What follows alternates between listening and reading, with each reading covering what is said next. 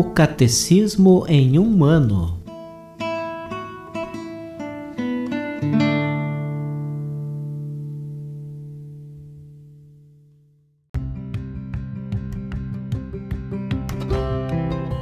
Olá, eu sou Luiz Felipe, seminarista da Diocese de Ponta Grossa, Paraná. Você está ouvindo o podcast O Catecismo em um ano. Vamos ler todo o Catecismo da Igreja Católica ao longo de 365 episódios. Estamos usando a tradução em português apresentada pela CNBB em 2013, baseada na edição típica em latim. Baixe o plano de leitura que você encontra na bio do Instagram, arroba Catecismo em um ano, ou na descrição desse podcast.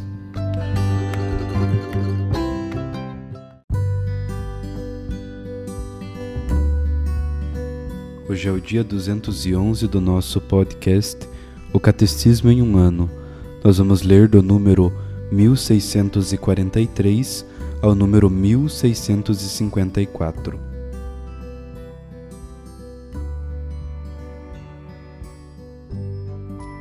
Os bens e as exigências do amor conjugal. O amor conjugal comporta uma totalidade na qual entram todos os componentes da pessoa apelo do corpo e do instinto, força do sentimento e da afetividade, aspiração do espírito e da vontade. O amor conjugal dirige-se a uma unidade profundamente pessoal, aquela que, para além da união numa só carne, não conduz senão a um só coração e a uma só alma. Ele exige a indissolubilidade e a fidelidade da doação recíproca definitiva e abre-se à fecundidade numa palavra, trata-se de características normais de todo amor conjugal natural, mas com um significado novo que não só as purifica e as consolida, mas as eleva a ponto de torná-las a expressão dos valores propriamente cristãos. A unidade e a indissolubilidade do matrimônio. O amor dos esposos exige, por sua própria natureza, a unidade e a indissolubilidade da comunidade de pessoas que engloba toda a sua vida, de modo que eles já não são dois, mas uma só carne. Eles são chamados a crescer continuamente nesta comunhão por meio da fidelidade cotidiana à promessa matrimonial do dom total recíproco. Esta comunhão humana é confirmada, purificada e aperfeiçoada pela comunhão em Jesus Cristo concedida pelo sacramento do matrimônio. Ela é aprofundada pela vida da fé comum e pela Eucaristia recebida pelos dois. A unidade do matrimônio é também claramente confirmada pelo Senhor mediante a igual dignidade do homem e da mulher como pessoas, a qual deve ser reconhecida no amor mútuo e perfeito. A poligamia é contrária a essa igual dignidade e ao amor conjugal que é único e exclusivo. A fidelidade do amor conjugal. O amor conjugal exige dos esposos, por sua própria natureza, fidelidade inviolável. É esta a consequência do dom de si mesmos que os esposos fazem um ao outro. O amor quer ser definitivo, não pode ser até nova ordem. Esta união íntima, doação recíproca de duas pessoas e o bem dos filhos exigem perfeita fidelidade dos cônjuges e sua indissolúvel unidade. O motivo mais profundo se encontra na fidelidade de Deus à sua aliança, de Cristo à sua Igreja. Pelo sacramento do matrimônio, os esposos habilitam a representar esta fidelidade e a testemunhá-la. Pelo sacramento, a indissolubilidade do casamento recebe novo e mais profundo sentido. Pode parecer difícil e até impossível se unir por toda a vida a um ser humano. Por isso é de suma importância anunciar a boa nova de que Deus nos ama com um amor definitivo e irrevogável, que os esposos participam desse amor, que ele os conduz e mantém, e que por meio de sua fidelidade podem ser testemunhas do amor fiel de Deus. Os esposos que, com a graça de Deus, dão esse testemunho, não raro em condições bem difíceis, merecem a gratidão e o apoio da comunidade eclesial. Existem, no entanto, situações em que a coabitação matrimonial torna-se praticamente impossível, pelas mais diversas razões. Nestes casos, a Igreja admite a separação física dos esposos e o fim da coabitação. Os esposos não deixam de ser marido e mulher diante de Deus, não são livres para contrair uma nova união. Nesta difícil situação, a melhor solução seria, se possível, a reconciliação. A comunidade cristã é chamada a ajudar essas pessoas a viverem cristamente sua situação, na fidelidade ao vínculo de seu casamento que continua indissolúvel.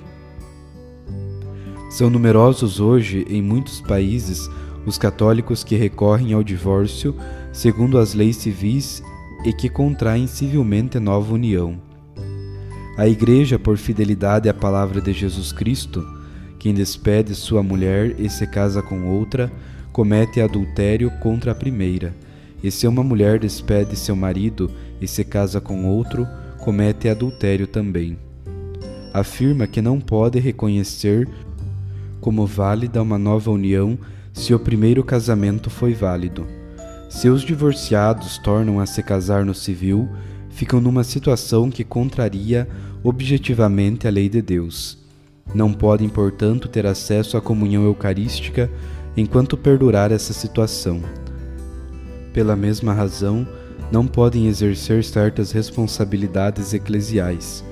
A reconciliação pelo sacramento da penitência só pode ser concedida aos que se mostram arrependidos por haverem violado o sinal da aliança e da fidelidade a Cristo, e se comprometem a viver em completa continência.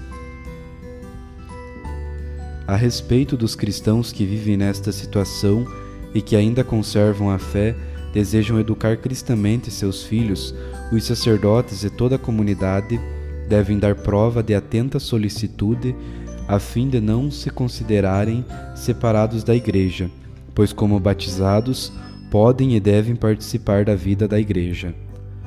Sejam exortados a ouvir a palavra de Deus, a frequentar o sacrifício da missa, a perseverar na oração, a dar sua contribuição às obras de caridade e às iniciativas da comunidade em favor da justiça, a educar os filhos na fé cristã, a cultivar o espírito e as obras de penitência, para assim implorar dia a dia a graça de Deus a abertura fecundidade. Pela sua própria natureza, a instituição matrimonial e o amor conjugal estão ordenados à procriação e à educação dos filhos, que constituem o ponto alto da sua missão e sua coroa. Os filhos são o dom mais excelente do matrimônio e contribuem grandemente para o bem dos próprios pais. Deus mesmo disse: Não é bom que o homem esteja só e desde o princípio os fez homem e mulher, querendo conferir ao homem participação especial em sua obra criadora, abençoou o varão e a mulher, dizendo: Sede fecundos e multiplicai-vos. Disto deriva que o cultivo do verdadeiro amor conjugal e toda a estrutura da vida familiar que daí provém, sem desprezar os outros fins do matrimônio, tendem a dispor os cônjuges a cooperar corajosamente com o amor do Criador e do Salvador, que por intermédio dos esposos quer incessantemente aumentar e enriquecer sua família. A fecundidade do amor conjugal se estende aos frutos da vida, moral, espiritual e sobrenatural, que os pais transmitem a seus filhos pela educação. Os pais são os principais e os primeiros educadores de seus filhos. Nesse sentido, a tarefa fundamental do matrimônio e da família é estar a serviço da vida. Os esposos a quem Deus não concedeu ter filhos podem, no entanto, ter uma vida conjugal cheia de sentido, humana e cristamente.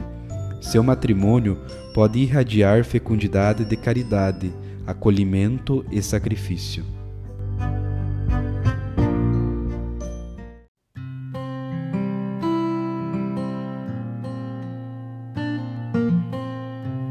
Papa Francisco, audiência geral.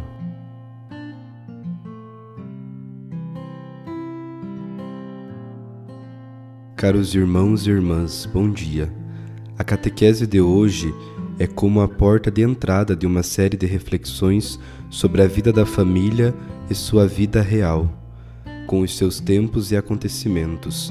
Sobre esta porta de entrada estão escritas três palavras que já mencionei várias vezes na praça. Elas são: com licença, obrigado, desculpa.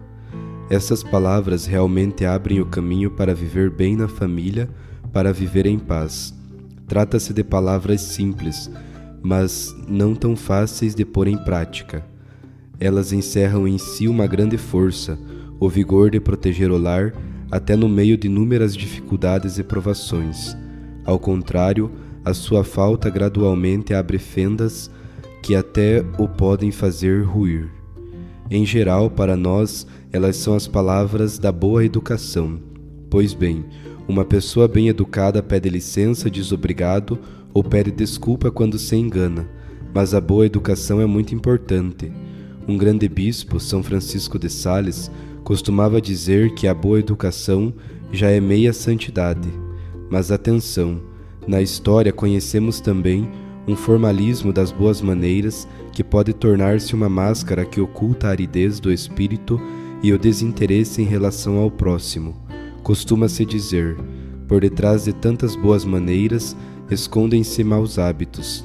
Nem sequer a religião está imune deste risco, que leva a observância formal a decair na mundanidade espiritual. O diabo que tenta Jesus ostenta boas maneiras. É mesmo um senhor, um cavalheiro, e até cita as Escrituras, parece um teólogo. O seu estilo parece correto, mas tem a intenção de desviar da verdade, do amor de Deus. Quanto a nós, entendemos a boa educação nos seus termos autênticos, onde o estilo das boas relações está solidamente arraigado no amor pelo bem e no respeito pelo próximo. A família vive essa delicadeza do bem-querer. Vejamos. A primeira palavra é com licença. Quando nos preocupamos em pedir gentilmente até aquilo que talvez julguemos que podemos pretender, construímos um verdadeiro baluarte para o espírito da convivência matrimonial e familiar. Entrar na vida do outro, mesmo quando faz parte da nossa existência, exige a delicadeza de uma atitude não invasiva, que renova a confiança e o respeito. Em síntese, a confidência não autoriza a presumir tudo, e quanto mais íntimo e profundo for o amor, tanto mais exigirá o respeito pela liberdade e a capacidade de esperar que o outro abra a porta do seu coração. A este propósito, recordemos aquela palavra de Jesus no livro de Apocalipse: Eis que estou à porta e bato. Se alguém ouvir a minha voz e me abrir a porta, entrarei na sua casa e cearemos, eu com ele e ele comigo. Até o Senhor pede licença para entrar. Não o esqueçamos, antes de fazer algo em família. Com licença, posso fazer isto? Queres que eu faça assim? Uma linguagem bem educada, mas cheia de amor, e isto faz bem às famílias. A segunda palavra é obrigado. Certas vezes pensamos espontaneamente que estamos a tornar-nos uma civilização mal criada, de palavrões, como se eles fossem um sinal de emancipação. Ouvimos-las com frequência, inclusive publicamente. A gentileza e a capacidade de agradecer são vistas como um sinal de debilidade e às vezes até chegam a suscitar desconfiança. Esta tendência deve ser evitada no próprio coração da família. Devemos tornar-nos intransigentes sobre a educação para a gratidão e o reconhecimento. A dignidade da pessoa e a justiça social passam ambas por aqui. Se a vida familiar ignorar este estilo, também a vida social o perderá. Além disso, para o crente, a gratidão encontra-se no próprio cerne da fé. O cristão que não sabe agradecer é alguém que se esqueceu da língua de Deus. E isto é feio. Recordemos a pergunta de Jesus, quando curou dez leprosos e só um deles voltou para dar graças.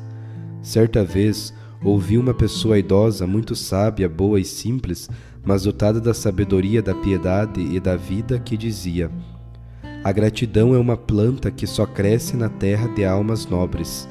Essa nobreza de alma Esta graça de Deus na alma impele-nos a dizer obrigado à gratidão. É a flor de uma alma nobre, e isto é bonito. A terceira palavra é desculpa. Certamente é uma palavra difícil e, no entanto, é deveras necessária. Quando ela falta, pequenas fendas alargam-se, mesmo sem querer, até se tornar fossos profundos. Não é sem motivo que na prece ensinada por Jesus, o Pai Nosso, que resume todas as questões essenciais para a nossa vida, encontramos esta expressão: Perdoai as nossas ofensas, assim como nós perdoamos a quem nos tem ofendido. Reconhecer que erramos e desejar restituir o que tiramos, respeito, sinceridade e amor, torna-nos dignos do perdão. É assim que se impede a infecção. Se não soubermos pedir desculpa, quer dizer que também não seremos capazes de perdoar. No lar onde as pessoas não pedem desculpa, começa a faltar o ar e a água estagna-se. Muitas feridas dos afetos, muitas dilacerações nas famílias, começa com a perda deste vocábulo precioso, desculpa. Na vida matrimonial, muitas vezes, há desacordos e chega a voar pratos, mas dou-vos um conselho Nunca termineis o dia sem fazer as pazes. Ouvi bem, esposa e esposo, brigastes? Filhos e pais, entrastes em forte desacordo? Não está bem, mas o problema não é este. O problema é quando esse sentimento persiste inclusive no dia seguinte. Por isso, se brigastes, nunca termineis o dia sem fazer as pazes em família. E como devo fazer as pazes? Ajoelhar-me? Não. A harmonia familiar restabelece-se só com um pequeno gesto, com uma coisinha. É suficiente uma carícia sem palavras, mas nunca permitais que o dia em família termine sem fazer as pazes. Entendestes isto? Não é fácil, mas é preciso agir deste modo. Assim a vida será mais bonita. Essas três palavras-chave da família são simples e num primeiro momento talvez nos façam sorrir. Mas quando as esquecemos, deixa de haver motivos para sorrir, não é verdade? Talvez a nossa educação as ignore demais. O Senhor nos ajude a repô-las no lugar que lhes cabe no nosso coração, no nosso lar e na nossa convivência civil. E agora convido-vos a repetir todos juntos essas três palavras: com licença, obrigado, desculpa, todos juntos, com licença, obrigado, desculpa. São as três palavras para entrar no amor da família, para que ela vá em frente e permaneça tal. Depois repitamos aqueles conselhos que eu dei, todos juntos. Nunca termineis o dia sem fazer as pazes. Todos. Nunca termineis o dia sem fazer as pazes. Obrigado. Saudações. Dirijo uma cordial saudação com os votos de graça e paz do céu a todos os peregrinos de língua portuguesa, particularmente às várias paróquias e grupos do Brasil. Neste dia de Nossa Senhora de Fátima, convido-vos a multiplicar os gestos diários de veneração e imitação da Mãe de Deus. Confiai-lhe tudo o que sois, tudo o que tendes, e assim conseguireis ser um instrumento da misericórdia e ternura de Deus para os vossos familiares, vizinhos e amigos. A todos abençoo no Senhor. E agora peço ao meu irmão português que neste dia da Virgem de Fátima recite em português uma Ave Maria Nossa Senhora e todos em silêncio. Dirijo um pensamento especial aos jovens, aos doentes e aos recém-casados. Hoje, a memória litúrgica da bem-aventurada Virgem Maria de Fátima Caros jovens, aprendei a cultivar a devoção à Mãe de Deus com a recitação diária do Rosário. Prezados enfermos, senti Maria presente na hora da cruz. E vós, amados recém-casados, invocai para que na vossa casa nunca falte o amor nem o respeito recíproco.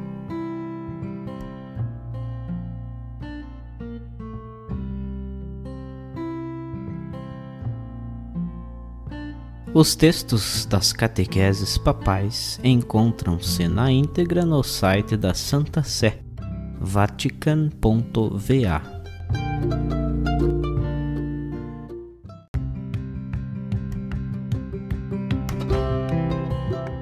Você acaba de ouvir mais um episódio do podcast O Catecismo em um Ano. Continue nesse bom propósito de aprofundar o conhecimento e a vivência da fé católica e procure participar da sua comunidade. Rezemos por todos que estão fazendo esse caminho de leitura do catecismo. Até amanhã!